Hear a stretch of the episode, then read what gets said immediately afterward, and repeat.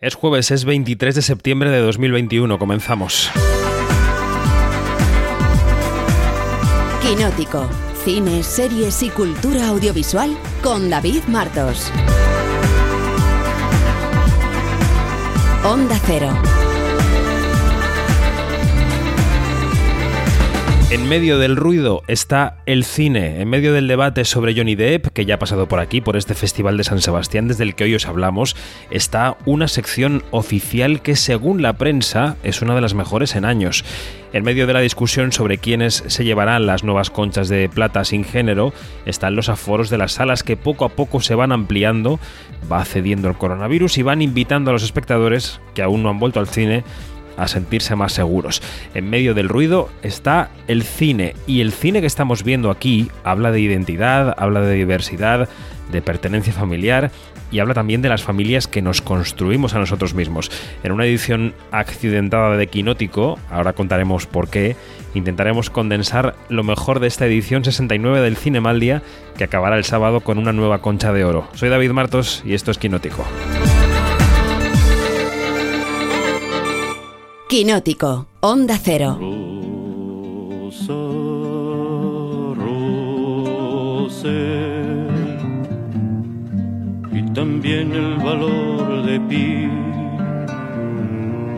y el recuerdo final por los muertos de la última guerra civil. Así.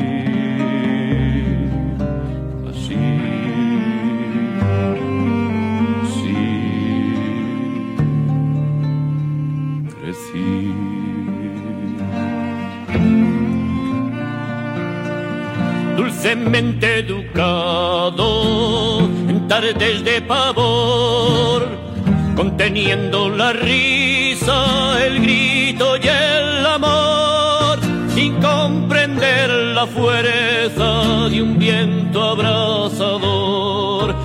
Fuimos creciendo en filas de dos en dos, cruzando las ciudades, la ilusión, dejando todo atrás, sin comprensión rosa. ¿Qué tal? ¿Cómo estáis? Eh, aquí eh, comienza un quinótico desde el Festival de San Sebastián en el que lo primero que hay que hacer sobre esta música de, de José Antonio Labordeta es eh, realizar una confesión. La confesión que hay que realizar es que mm, este programa iba a ser distinto a lo que vais a escuchar. Llevamos eh, prácticamente cinco años y tres meses haciendo quinóticos, eh, eh, algunos en el estudio de la radio, en el estudio de Onda Cero, pero otros en itinerancia. Y, y bueno, pues habíamos grabado un quinótico habitual, como los que hacemos en San Sebastián, con muchas voces, muchas voces opinando sobre las películas que aquí se presentan. Eh, nos habían acompañado eh, David Carrón, Laura Seoane, Yanina, Pérez Arias, Fernando de Luis eh, Orueta, Alberto Van den Broeke y Jesús Choya.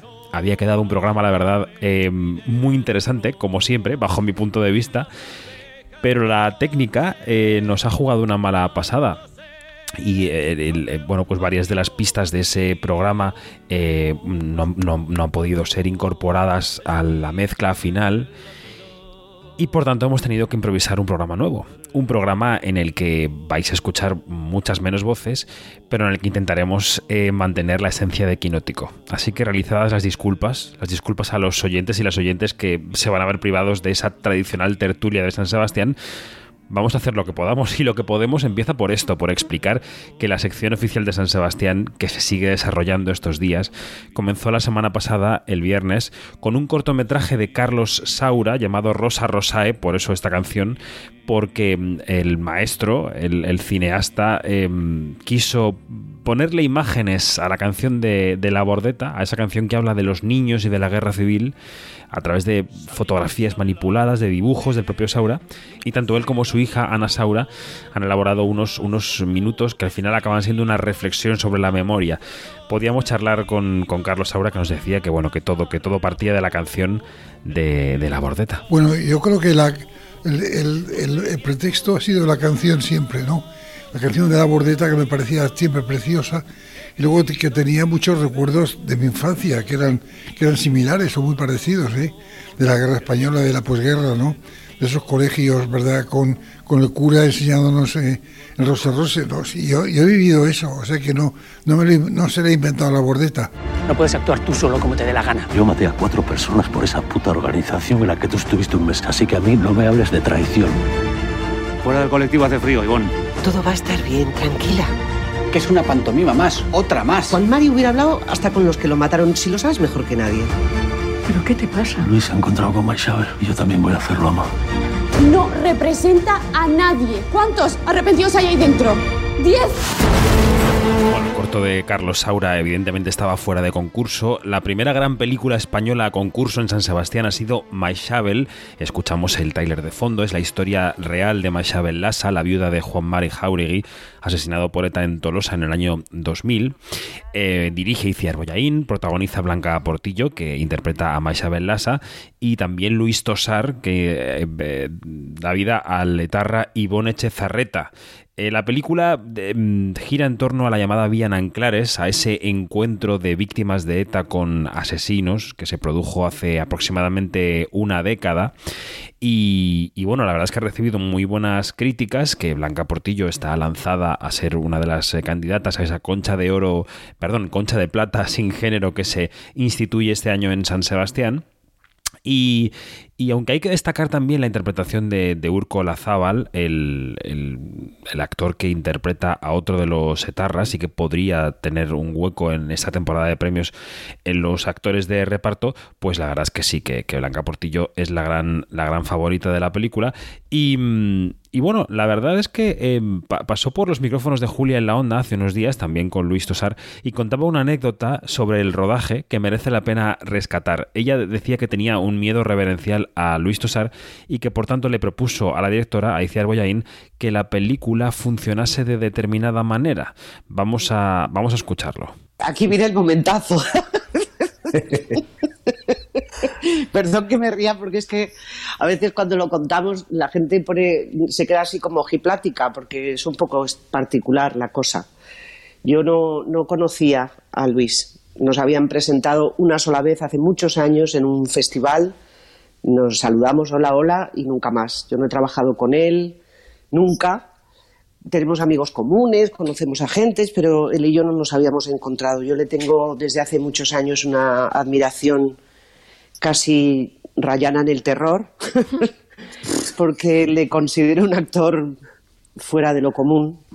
Y siempre que le he visto en pantalla he pensado que, debía ser muy difícil enfrentarse a esa mirada es un actor que me daba miedo, que, me, que yo imaginaba que me iba a poner en el límite de mis capacidades, sinceramente. Entonces, cuando Iciar me dijo que lo iba a hacer él, casi me desmayo. y bueno, le propuse a Iciar la posibilidad de, bueno, en la película el recorrido de los dos personajes va en paralelo, no se encuentran prácticamente hasta el último tercio de la película. Entonces le propuse la idea de, aprovechar eso, el miedo que a mí me daba trabajar con él y el no conocerlo, haberlo visto solo una vez, igual que Maisabel había visto solo una vez a Ivonne en el juicio, eh, le propuse que ensayara con él por un lado y conmigo por otro y que no nos encontráramos durante todo el rodaje hasta que llegara ese momento. Bueno, y así fue, así lo hicieron en la película y el resultado se verá en los cines este viernes 24 de septiembre, o sea, mañana, que es cuando la película llega a los cines. Eh, es cierto que la película se ha quedado fuera de esa terna de cara a los Oscars, se esperaba que pudiera estar, al final fueron Madres Paralelas, eh, El Buen Patrón y Mediterráneo, pero es cierto que es una película muy interesante que, como decimos, llega a la cartelera mañana viernes 24 de septiembre. Dentro de unas semanas llegará la segunda gran película española de la sección oficial de San Sebastián. Es una sátira dirigida por Fernando León de Aranoa sobre el mundo de la empresa em, y se llama El buen patrón. Tenemos mucho que celebrar, que gracias a vosotros hoy somos finalistas del premio que da el gobierno regional a la excelencia empresarial. ¡Excelencia! Es un momento muy delicado. No podemos tener ese individuo ahí cuando llegue la comisión. ¿Por qué nos deja sin premio? ¿Qué dicen las pancartas? Lo que dicen siempre las pancartas. Nada bueno. Equilibrio. El equilibrio es muy importante. En el buen patrón vemos a Javier Bardem que interpreta a Julio Blanco, es un empresario de básculas, él tiene una fábrica de, básculas, de balanzas, es un empresario barrigón, con el pelo ya casi blanco, un poco corrupto, como decíamos esta semana, que le gusta echar mano a las becarias, o sea, todo lo, lo malo que pueda tener, pues lo tiene Julio Blanco, al que interpreta Bardem, que, que, está irreconocible y también está lanzado hacia esa concha de plata sin género de este año. Bueno, pues Bardem ha sido una de las grandes estrellas del festival, pasó por la sala de ruedas de prensa de, de aquí del Cinemaldi y... y bueno, le preguntábamos si interpretar a este, a este empresario un poco baboso, que es todo lo contrario a sí mismo, porque Bardem es un tío, eh, bueno, pues pulcro, eh, activista de los derechos laborales, del medio ambiente, es todo lo contrario al empresario, le preguntábamos si, si a él le daba cierto morbo, ¿no? Interpretar a Julio Blanco, porque era justo lo, contrario a él. Y esto era lo que respondía en, en rueda de prensa. Bueno, eh, gracias. Tampoco, sí, no, no sé lo que se piensa de mí. Tampoco, o sea, hay para dar y tomar. Sí, eh, pero eh, imagino que también algo de don Julio Blanco lo tengo yo. Igual que eh, es verdad que no he matado a nadie, ¿no? Pero cuando haces el asesino de No es país para viejos tienes que sacar una parte tuya que estaría dispuesta a matar, ¿no? Que la tenemos todos, pero que gracias luego a la ética y a los valores de cada uno, pues eh, la, puede, la puede frenar. Quiero decir, el actor tiene que trabajar con lo que conoce, que es el instrumento de uno, que es sus, recuerdos, sus emociones y sus posibilidades de ser otra persona. Y todos tenemos esa capacidad. Las hemos, lo hemos ejercido de niños, hemos sido muchas cosas cuando éramos niños, luego lo vamos matizando y al final lo vamos matando o soterrando. Y el actor está obligado a, revisar eso y a mirarse desde otros puntos de vista para poder empatizar con el personaje, porque sí, a la, primera lectura dices, uy, qué tipo más desagradable, ¿no? Lo que hace. Pero ya sabemos que enjuiciar el personaje no, no, ayuda a la interpretación y tienes que empezar a empatizar y a entender que, bueno, tiene sus razones, ¿no? Y al final encuentra sus razones. Y esa es la parte divertida y, y también la parte didáctica de, de, la interpretación, el poder realmente ver el, la realidad desde otro, desde otro punto de vista, no intelectual, sino experien, experiencial, ¿no? Eso hace que, bueno, pues se abra un poco más las, las miras de cada uno, ¿no? Pero sí, eh, es un personaje que, que a veces me parecía difícil de defender por lo que hacía, ¿no? Y otra vez me parecía admirable el morro que tiene, ¿no?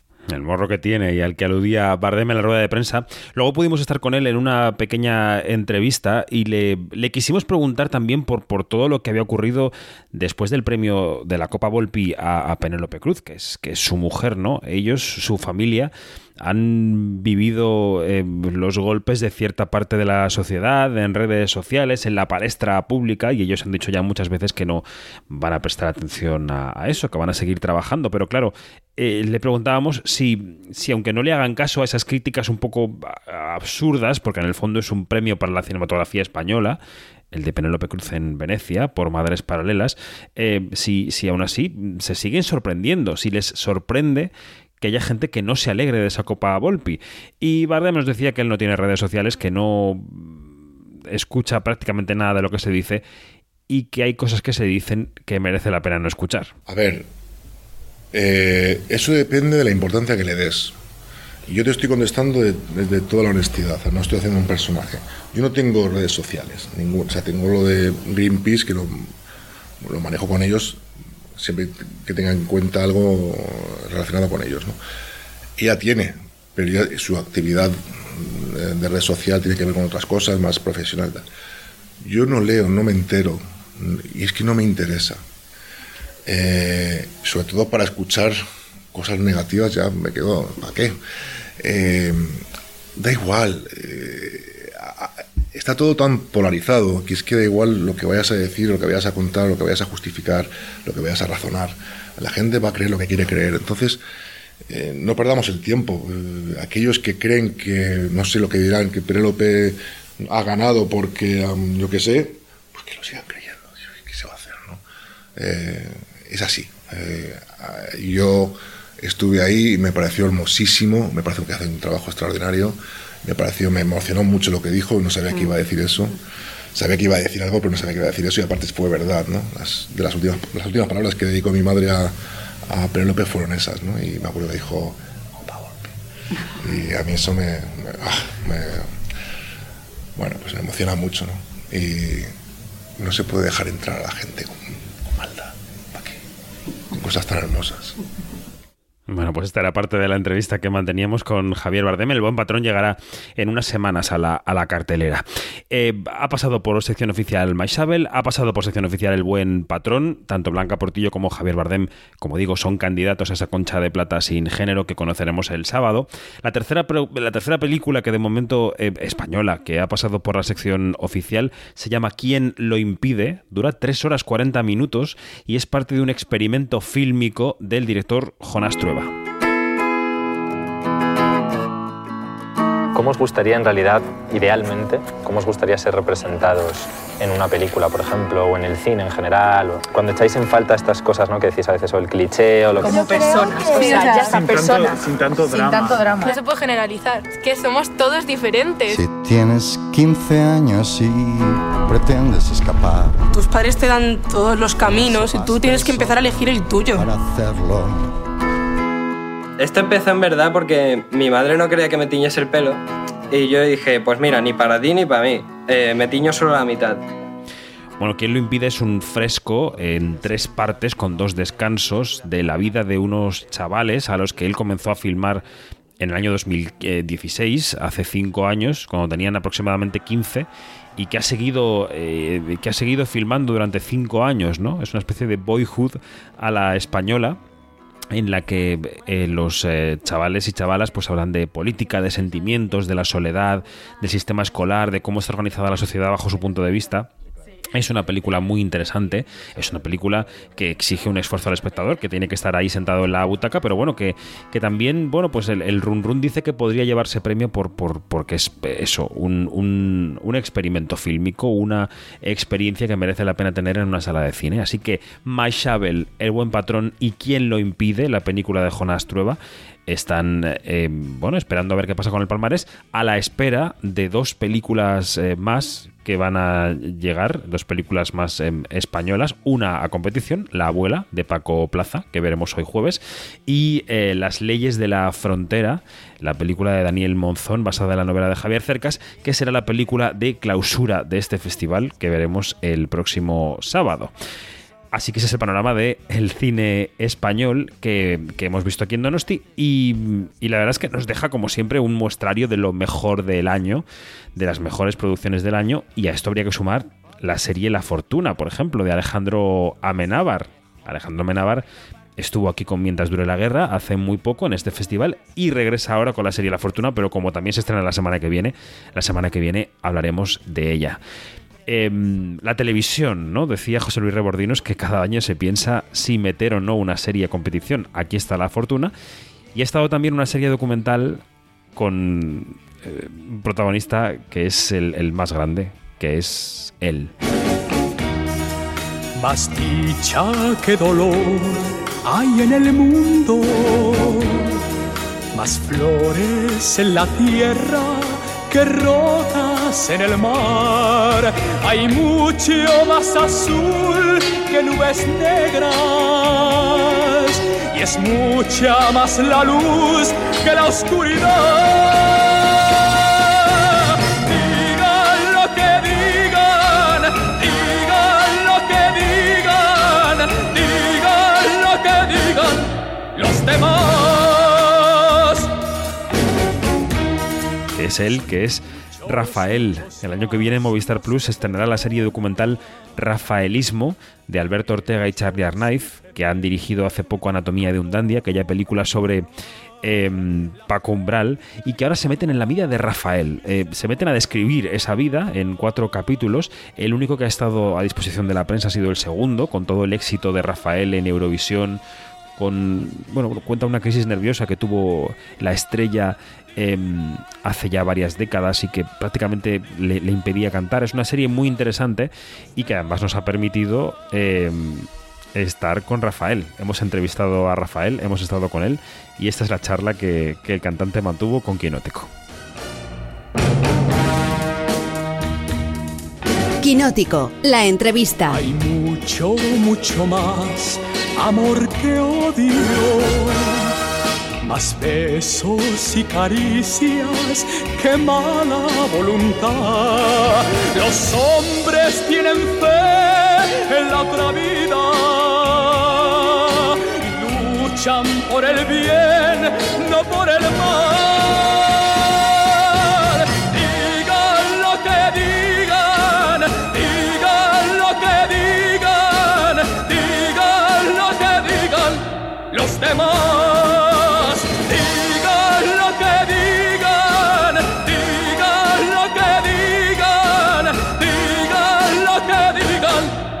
Demás.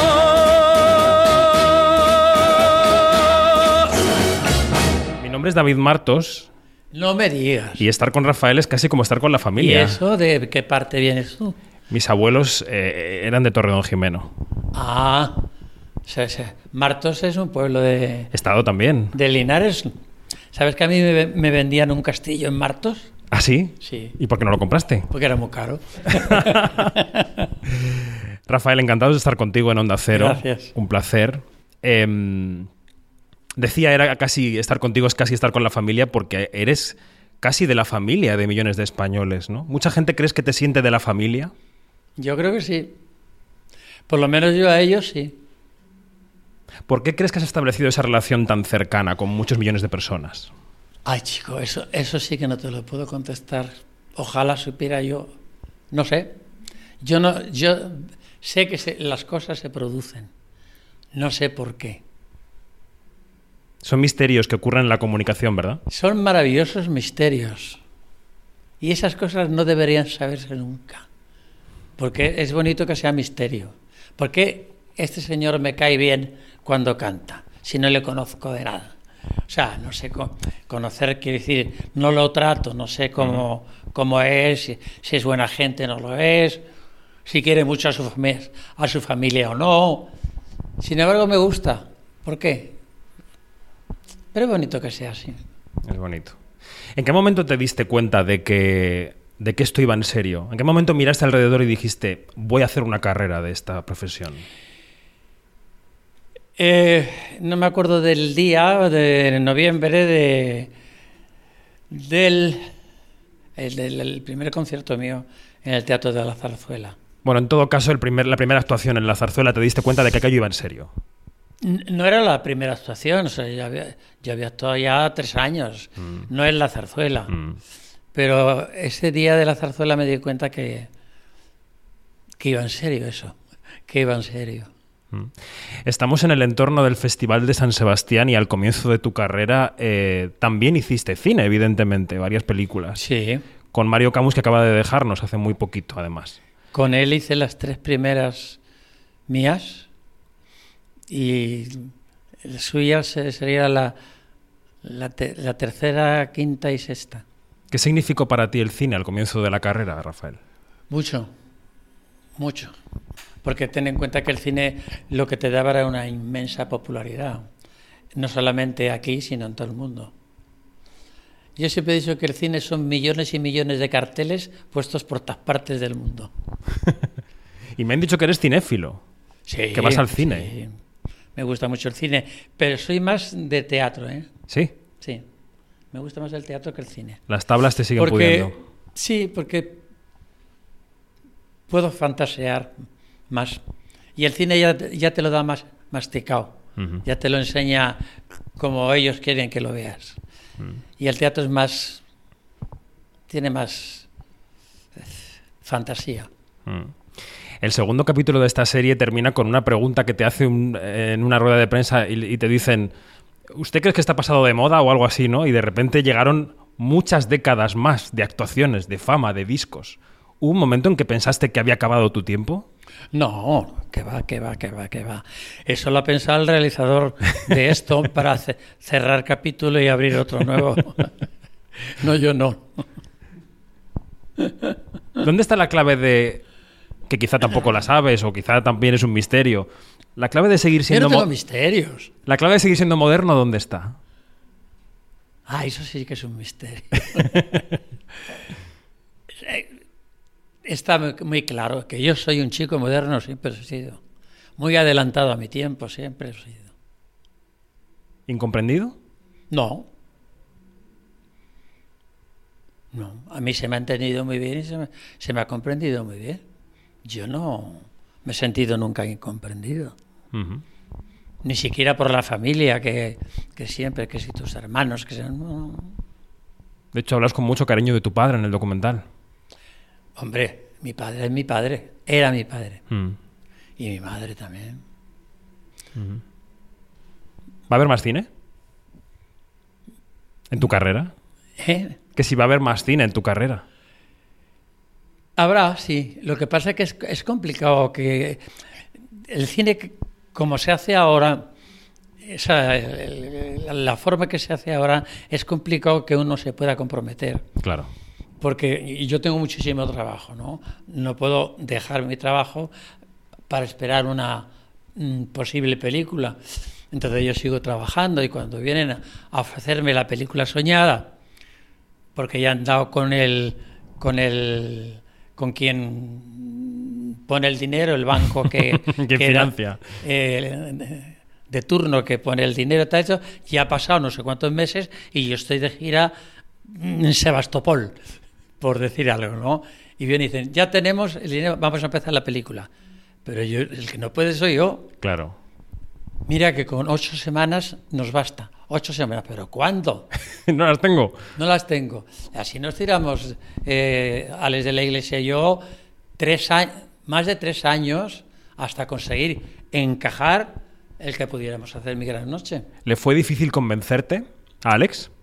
No, sí, lo difícil era que, que- que no estábamos en condiciones de empezar.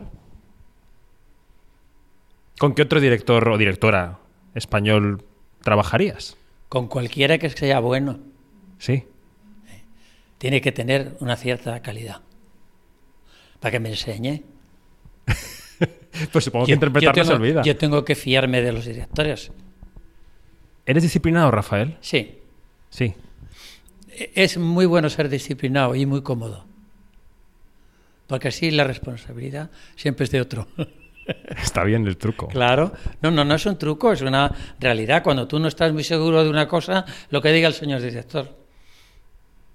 Y elige él. Mm. ¿Hay algo de quienes lleváis muchas décadas en esto eh, que no se parece a cómo, a los jóvenes afrontan la profesión? Incluso la relación con los fans, la relación con los periodistas. ¿Hay algo de, de- de escuela de hace décadas que los que empiezan ahora, los periodistas que los entrevistamos, no vemos? ¿Tú notas que ha habido un cambio de actitud de las estrellas, entre comillas, hacia la prensa, hacia los fans? ¿Notas que hay otro clima?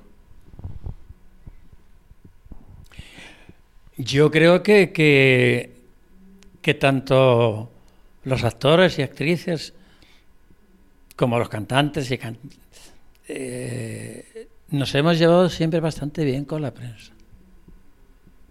Yo, yo a juzgar por mí, luego vienen las simpatías y antipatías personales, que a veces no sabes de- ni por qué se producen, y entonces te sale eso tan, tan idiota y dice, ¿qué, qué me cae?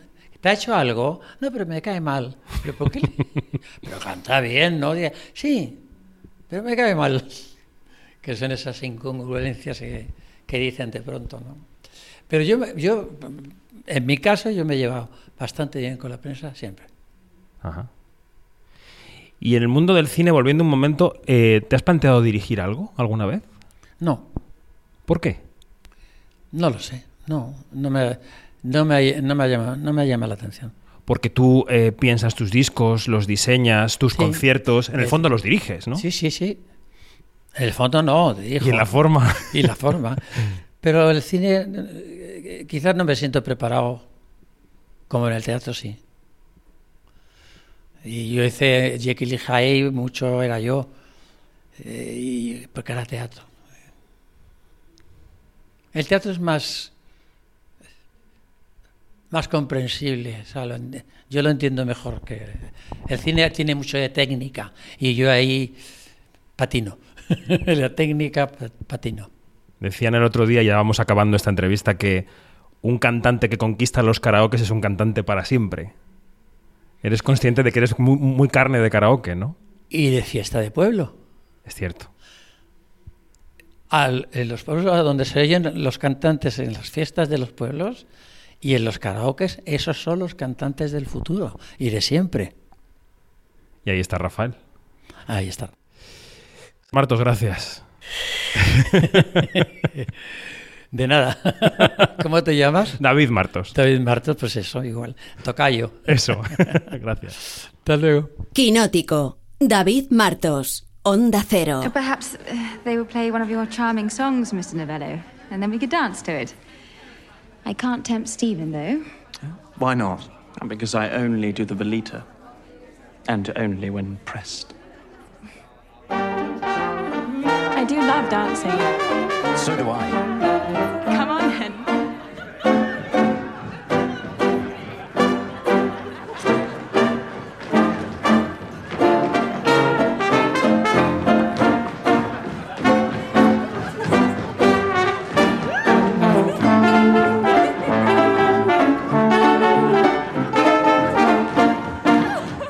charla con, con Rafael, que, que, como veis mantiene genio y figura. Y esto que escuchamos ahora es parte de la, de- del sonido de la película Benediction, la película de Terence Davis, que es una de las películas internacionales que también compiten por la Concha de Oro. No solo hay películas españolas en este San Sebastián, también Benediction de Terence Davis, que es la historia eh, de un hombre, de un soldado, de un soldado poeta de la Inglaterra de comienzos de siglo que lidia con su homosexualidad en un momento convulso, el momento convulso eh, que describimos, ¿no? A comienzos del siglo XX. Pues esa película también está en, el- la conversación sobre la concha de oro. Hay otras, ¿eh? Hay otras y me habría encantado, eh, la verdad, aunque no quiero volver a sacar el tema que es doloroso, me habría encantado que escucharais la tertulia que manteníamos con, con- con el resto de quinóticos y quinóticas que no vais a poder escuchar. Eh, por ejemplo, eh, en la conversación por la concha de oro también eh, podría estar la película de Zhang Yimou, One Second, que abría la competición, una película sobre cómo se proyectaba cine en la China rural de Mao, que, que gustó mucho en la primera jornada del festival. Y luego ha habido otras películas que han dividido mucho. Eh, la película Airwick de Lucile Halilovic, eh, una película muy oscura, es, sobre los miedos, los, los cuentos, eh, una, fabulita de terror bastante inaccesible la nueva película de Logan Cantet, Arthur Rambo, que habla sobre las redes sociales y sus peligros, porque cuenta la historia de un escritor de éxito en Francia que, que, sube al Olimpo y cae al infierno en apenas 24 horas. Y, y, hay alguna otra película muy discursiva, I Want to Talk About Duras, por Marguerite Duras, ¿no? una película eh, sobre una entrevista que, que, un amante de la escritora concedió a Marie Claire y que vemos trasladada a la película casi literalmente. En fin, hay muchas películas internacionales que van a ir llegando a la cartelera, eh, de las que no vamos a hablar aquí en, en, en extensión, pero que pero que van a estar presentes en el palmarés del sábado y que os contaremos en redes sociales en la cuenta de, de Quinótico. Eh, por cierto, el, el, Festival de San Sebastián es también territorio de premios incluso antes de que llegue ese palmarés, porque aquí se entregan los premios Donostia, premios a toda una trayectoria que este año han tenido eh, dos destinatarios. La primera, la actriz Marion Cotillard, que lo recogió en la jornada inaugural, y el segundo, el polémico, es eh, Johnny Depp, el actor eh, Johnny Depp, que, bueno, ya sabéis que llega a San Sebastián envuelto en la polémica eh, de los dos casos de libelo que mantiene contra Amber Heard, su expareja, la también actriz.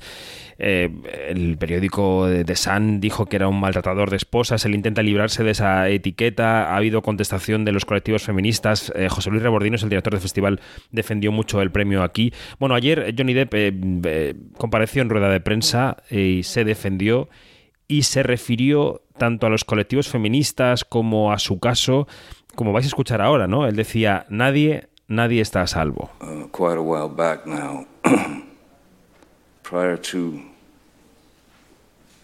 the the various movements that came out, um, um, a couple with, I'm sure, the best of intentions. However, um, it, it, it, it's it's so far out of hand now that um, I can promise you that no one is safe. Not one of you. Not one of you. Not anyone out that door. No one is safe as long as someone is willing to say one sentence, takes one sentence, and uh, and then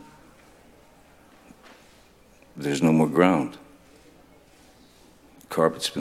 Decía, de un tiempo a esta parte, a pesar de que esos colectivos feministas nacieron con las mejores intenciones, nadie es a salvo porque con una frase te pueden hundir, te pueden tirar a la basura. Eh, Johnny Depp, Johnny Depp siempre, siempre polémico y permitidme que, que, me quedé también con otro premio, el Premio Nacional de Cinematografía que el ministro de Cultura, Miquel Iceta, entregó en San Sebastián a, a Pepe Sacristán, a José Sacristán, a un actor inconmensurable que, mm, que, dio, un discurso, la verdad, eh, muy especial que podéis recuperar en, redes sociales y en YouTube.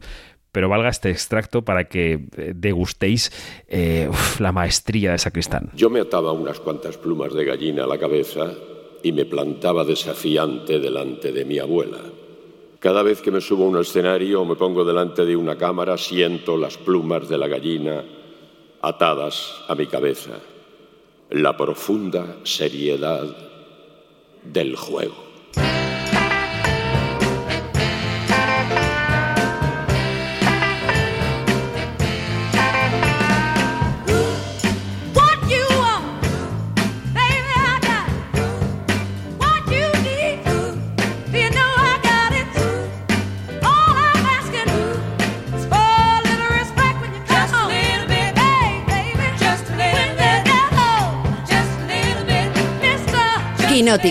Lo que se estrena.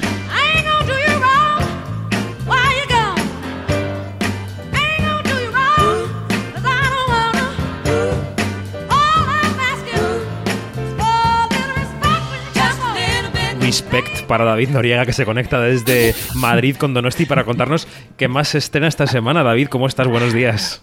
Hola David, muy bien, buenos, buenos días. ¿Estás bien? ¿Todo en orden? Todo en orden todo controlado por aquí, por Madrid. ¿Echas de menos estar aquí de pinchos con nosotros o qué? Si no. Claro, yo si hay, si hay buena comida, buena compañía y buen cine, yo eh, lo echo de menos siempre. Bueno, escuchamos de fondo ese Respect de Aretha Franklin porque esta semana llega a los cines el biopic o la biopic sobre la cantante. You're special, Ray. You have a talent they call genius. How old is she? She's 10. But her voice is going on 30, honey. How many albums have you had? Four. And no hits. I need you to focus and avoid frivolous distractions. Honey, find the songs that move you. Until you do that, you ain't going nowhere. Bueno, David, ¿qué sabemos de la película? Pues sabemos que es un biopic de la cantante que recorre sus eh, inicios desde que cantaba en el coro de la iglesia de su padre hasta que se convirtió en la estrella que todos conocemos hoy en día, ¿no? Es la primera película de la directora Liel Stomy que ha dicho que quería mostrar también cómo en ese camino Aretha Franklin buscaba su, su propia voz interior. Uh -huh. poco... La cinta, sí, sí, sí. La cinta se suma a una corriente que no podemos decir, yo creo, no, David, que sea reciente, pero que últimamente es prolífica, ¿no? Una corriente de películas que están llevando a la gran pantalla pues la vida de cantantes negras y cantantes que fueron míticas realmente. Sí, es verdad que últimamente parece que hay un, un, intento de contar historias de personajes que han estado fuera del relato eh, oficial, pero yo creo que no es el caso de las cantantes negras, cantantes míticas, como dices. De hecho, acuérdate que Dream Girls, eh, una de las protagonistas, estaba basada en una de las Supremes. Angela Bassett ya interpretó a Tina Turner en el 93, Diana Ross a Billie Holiday en el 72. O sea que bueno, que no es una cosa nueva, pero es verdad que últimamente hemos visto muchas eh, películas de este, de este tipo. El año pasado, sin ir más eh, lejos, vimos los Estados Unidos contra Billie Holiday, la historia del artista que triunfó en los años 40 y 50 del siglo XX y toda esa operación del Departamento Antidrogas de Estados sí, Unidos sí. Contra, contra ella y pudimos ver también, eh, sonó mucho, estuvo en todas las, en muchas quinielas para los premios La Madre del Blues con Viola Davis, que era el biopic sobre Ma Rainey, que era una pionera y fue la reina del, la madre del, del blues, una pionera y una de las eh, mujeres que cambió un poco la industria mm, en, aquel, en aquel momento a principios del siglo eh, 20. Y luego, remontándonos un poquito más, si te acuerdas, en 2016 hubo también el biopic de Nina, de Nina, Nina se llamaba la película, era el biopic de Nina Simone, con Zoe Saldaña como protagonista. No sé si te acuerdas que fue muy polémica aquella película, porque bueno, la familia criticó el guion, decía que se basaba en, en, una historia de amor que nunca existió. También hubo muchas críticas por la elección de la protagonista, por la elección de Saldaña, que era de origen eh, latino, hubo que, que maquillarla de, con un tono de piel más oscuro y bueno, eh, avivó Mm. mucho esa, ese debate sobre el, el, racismo en Hollywood. En este caso, la protagonista de Respect va a ser Jennifer Hudson y bueno, esperemos que, que contente un poco más a los, a los fans de, Bueno. de Aretha Franklin. Bueno, hablando de nombres míticos, ¿eh? este que viene ahora está vivo, muy vivo y no para de hacer cines. Se estrena Cry Macho, lo nuevo de Clint Eastwood. Cuando teníamos caballos ganadores, temía que me dejaras colgado. Cinco veces ganaste el All American. Pero eso fue hace mucho, ¿no? Antes del accidente. Antes de la bebida. ¿Sabes cuántos me decían que pasara de ti? ¿Vas a hablar? Howard, siempre me has parecido un pobre hombre, débil y sin agallas. Pero no veo por qué ser grosero. En Crime Macho, Eastwood, a sus 91 años de edad, muy bien llevados, vuelve a dirigirse a sí mismo, Noriega. Pues eh, sí, es algo a lo que ya nos tiene acostumbrados. De hecho, lo ha hecho en 24 de sus películas. La primera fue en Escalofrío en la Noche, en 1971. Eh, en aquel momento hacía de un locutor de radio acosado por una mujer con trastorno límite de la personalidad. Y ahora en Cry Macho es la última, la más reciente, mejor, mejor dicho, eh, película en la que se dirige y, y en la que es director y, y actor también. Eh, aquí encarna una vieja gloria del rodeo que se compromete a traer desde México al hijo de su antiguo jefe para alejarlo de su, de su madre alcohólica. Bueno, ahora que estamos en San Sebastián, que estamos en pleno festival, vamos a recordar que esta semana se estrena una película que fue Espiga de Oro en Valladolid el año pasado. Tiene un título así sencillito, Preparativos para estar juntos un periodo de tiempo desconocido. ¿De qué va esta película? Pues con ese nombre tan, con ese título tan largo, la peli es un psicodrama que cuenta la historia de Marta. Es una neurocirujana con un futuro brillante que de repente se enamora y lo, y lo deja todo, vuelve a su ciudad, vuelve a su ciudad y allí descubre que el, que el hombre del que se había enamorado resulta que dice que, que no la conoce de nada. Y aquí empiezan, bueno, pues claro. a pasar cosas así un poco perturbadoras, ¿no? Escuchamos el, el tráiler. Hola. ¿Podrías decirme cuál es tu ventana? Hace aproximadamente un par de meses conocí a alguien en una conferencia en Nueva Jersey. Sentí que lo entendía, que era lo que estaba buscando. ¿Qué te viene a la mente? Llanos, que me he vuelto loca. Aquí estás, que estos días he estado pensando en todos los detalles para creerme que sucedió de verdad. Lo siento, pero es la primera vez que la veo en mi vida. Disculpe.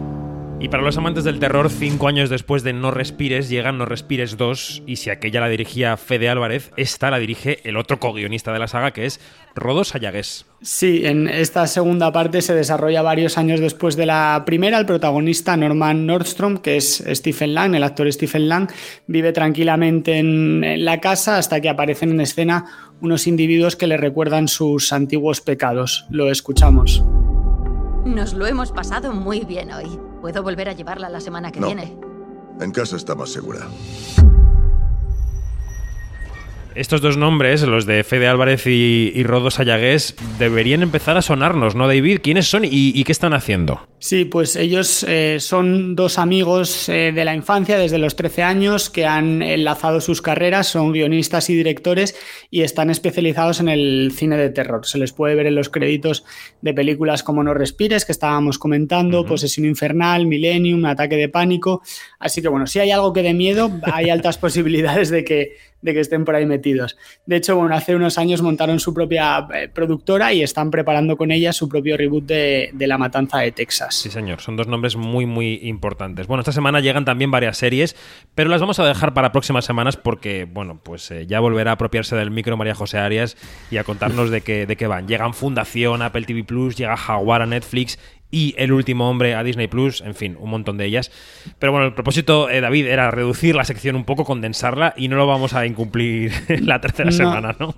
No tiene pinta, pero bueno, mientras, mientras podamos alargar, alargaremos. La cuarta, que ya es el cuarto programa de la temporada. Se me pasa rápido esto de las semanas. David Noriega, gracias. Un beso.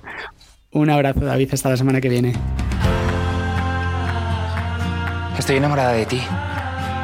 Estoy sintiendo cosas y no sé qué hacer con ellas. ¿Por qué no puede ser todo un poquito más fácil? No me gusta mi vida, no me gusta nada. Pero mírame, aquí estoy, intentándolo. Aunque follamos y estamos de puta madre y nos reímos y estamos guay y lo pasamos genial, tengo la sensación de que no te caigo bien. Bueno, esto que escuchamos es el tráiler de la serie Todo lo Otro, la serie creada y protagonizada por Abril Zamora, que llegará el 26 de octubre a HBO. Pero no será HBO España, será HBO Max. ¿Y por qué la traemos aquí a colación a este programa? Porque a HBO ha venido a San Sebastián a presentar eh, varias producciones de HBO Max, que como sabéis desembarcan en nuestro país ese día, el 26 de octubre. Eh, entre esas producciones está todo lo otro, la serie de Abril Zamora con, con Juan Blanco, entre otros. Y también está la tercera temporada de Bota Juan, Vamos Juan y Venga Juan. Venga Juan llegará en los próximos meses a HBO Max. Aquí estuvo el creador Diego San José explicando cómo va a ser la tercera temporada y también estuvo Javier Cámara. Javier Cámara, amigo de este programa, el protagonista de la película, que nos atendió unos minutos en la presentación de, las series de HBO Max para contarnos eh, cómo ha evolucionado Juan Carrasco, eh, cómo va a ser el personaje de Juan Carrasco, que además tiene un perfil en Twitter muy gracioso, los que lo seguís lo sabéis, eh, que, que, parece que va a tener que lidiar con, con, la corrupción, que la corrupción ha llegado a su vida. Esta era la charla que manteníamos con, con el actor Javier Cámara. Están pasando cosas en la audiencia provincial de La Rioja. ¿Te suena? Efectivos de la Policía Nacional registran el Ayuntamiento de Logroño en una operación que coordina la Audiencia Provincial de La Rioja. Sabía que esto podía salir a la Si tienes un ordenador de aquella época, un, una agenda, joyas, lo que sea, tienes que tirarlo todo. No, pero ¿qué voy a tener yo? Y no tengo nada de eso. No hemos hecho nada, no tenemos nada que ocultar. Prevaricación, cohecho continuado, malversación de fondos. En tres días entro en la cárcel. Si me echáis a la calle ahora, estáis diciendo toda España que soy culpable. ¿Y no eres culpable? Pero no se lo digas a toda España. Venga, Juan. Javier Cámara, ¿cómo estás? Eh, bien, bien, bien. ¿Qué cosa esta? ¿Qué cosa esta todo? O sea, cuatro series aquí. Fíjate, tres comedias, ¿eh? Tres comedias, tres comediones, ¿no? Bueno, no sé, yo creo que lo de Abril Zamora era un tema, o sea, tú está hablando del tono de ella, pero yo veía una comedia, Botajuan es una comedia, intentamos hablar más dramática, después esta última otra como más es más disparatada y tal, pero digo, oye, qué bien que HBO Max opte por cuatro series y que tres de ellas sean comedias, ¿no? ¿Cómo es el Juan Carrasco que llega a la tercera temporada? ¿En qué ha cambiado? ¿En qué, qué, qué evolución vamos a ver en el personaje? Yo creo que, yo creo que vemos que Juan Carrasco no era todo lo limpio que, que prometía. Juan Carrasco es alguien que no metió la mano directamente, pero que, que vio cómo la metieron y, y, que el tema de la corrupción, que siempre ha estado como alrededor de Juan Carrasco, ¿no? Eh, entonces vemos que es un hombre desesperado ante la posibilidad de que le metan en la cárcel.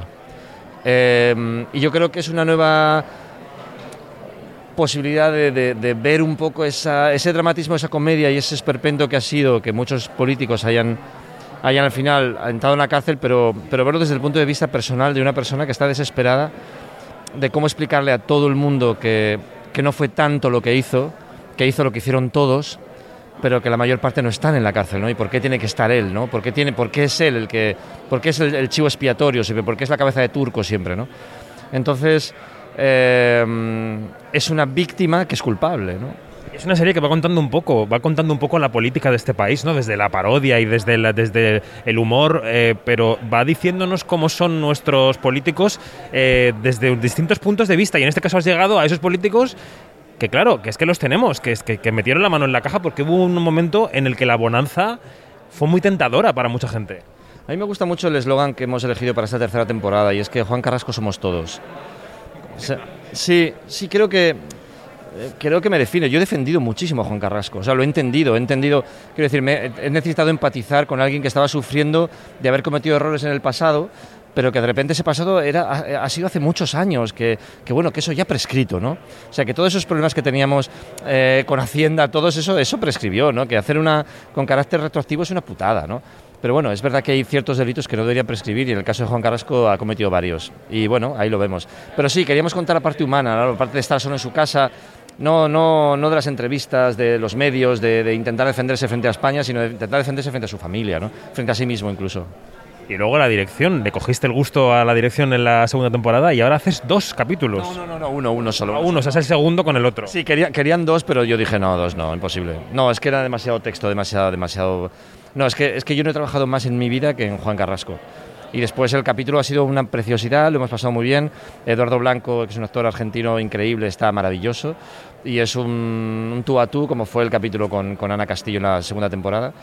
Y bueno, es un placer porque Pablo Ramón ha escrito el- los, la- escribió los dos capítulos y, y Diego ha estado más showrunner que nunca, o sea que me he sentido muy protegido. Y la verdad que creciendo en un mundo que ni me lo hubiese imaginado, que es el de la dirección, pasándolo muy bien y sobre todo creciendo como actor, viendo todo lo que hay detrás de la cámara, ¿no? que ayuda mucho. ¿Qué ha despertado en ti este, este hecho de dirigir dos capítulos? ¿Ha despertado en ti el gusanillo de hacer algo distinto, de dirigir un largo, de no sé? No lo sé, pues no- yo no me cierro a nada, la verdad. Lo que sí es cierto es que estoy, eh, estoy en, en- en pañales, absolutamente. Absolutamente. Quiero decir, hemos hecho algo de una forma muy, muy protegida donde podías girarte y pedir a cualquiera cualquier consejo de, de ponerla, desde poner la cámara, iluminar a cualquier cosa en la que yo soy absolutamente nefasto.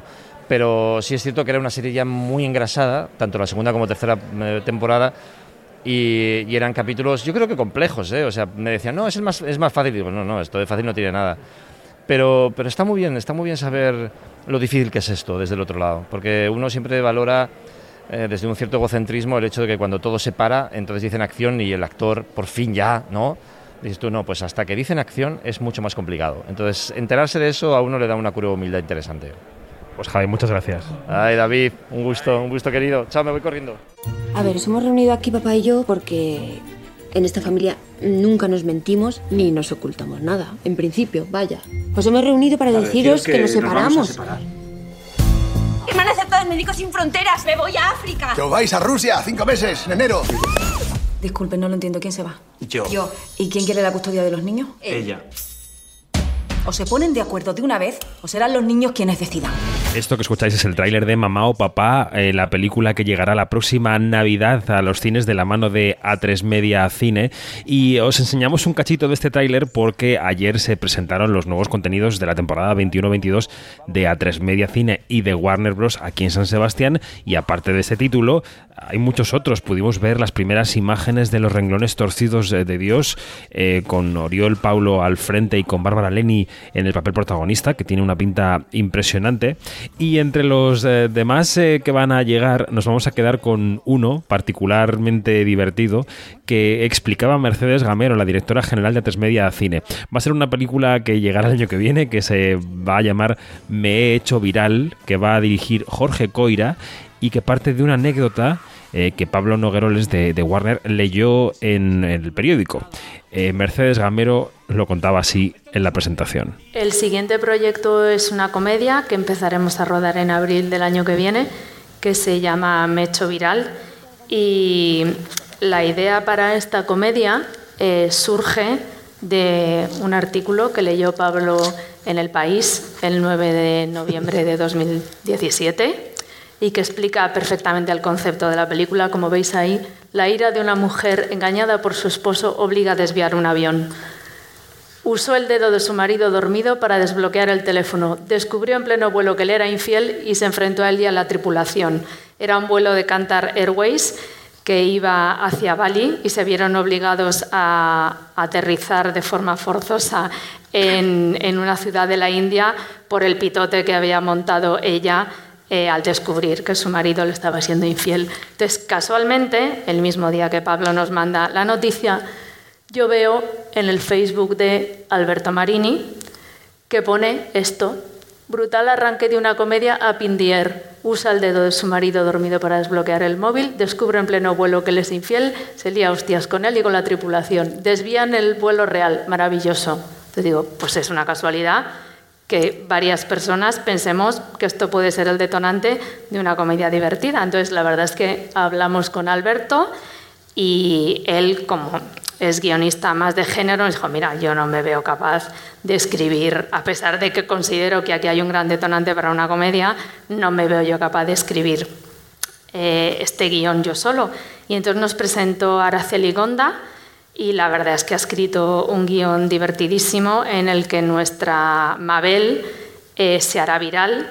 Ella es publicista, entonces es una mujer que le da mucha importancia a las redes sociales, a los likes, a ser la más popular en Instagram, hasta que, debido a este altercado, cuando eh, la bajan del avión y enchufa su móvil, descubre que eh, los pasajeros del avión han grabado su pitote y ese vídeo se ha hecho viral y a partir de ese momento será la loca del avión. Entonces a la loca del avión la echan de su trabajo, el marido pierde, el marido pide el divorcio, se tiene que ir a vivir con su padre, entonces su vida dará un vuelco radical y se dará cuenta que esto de las redes sociales, pues en el fondo es más bien una condena que, que otra cosa.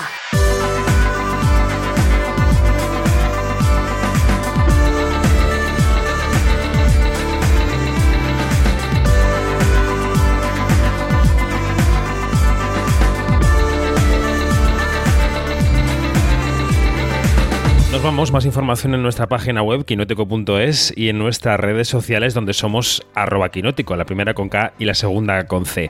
Termina este programa accidentado desde el Festival de San Sebastián aunque esperemos que esta versión em, improvisada también os haya dado una cierta mirada sobre, sobre el festival, eh, pero bueno, eh, prometemos resarcir esta falta de, opinión, de voces, de diversidad en los próximos quinóticos que ya haremos desde el estudio de Madrid.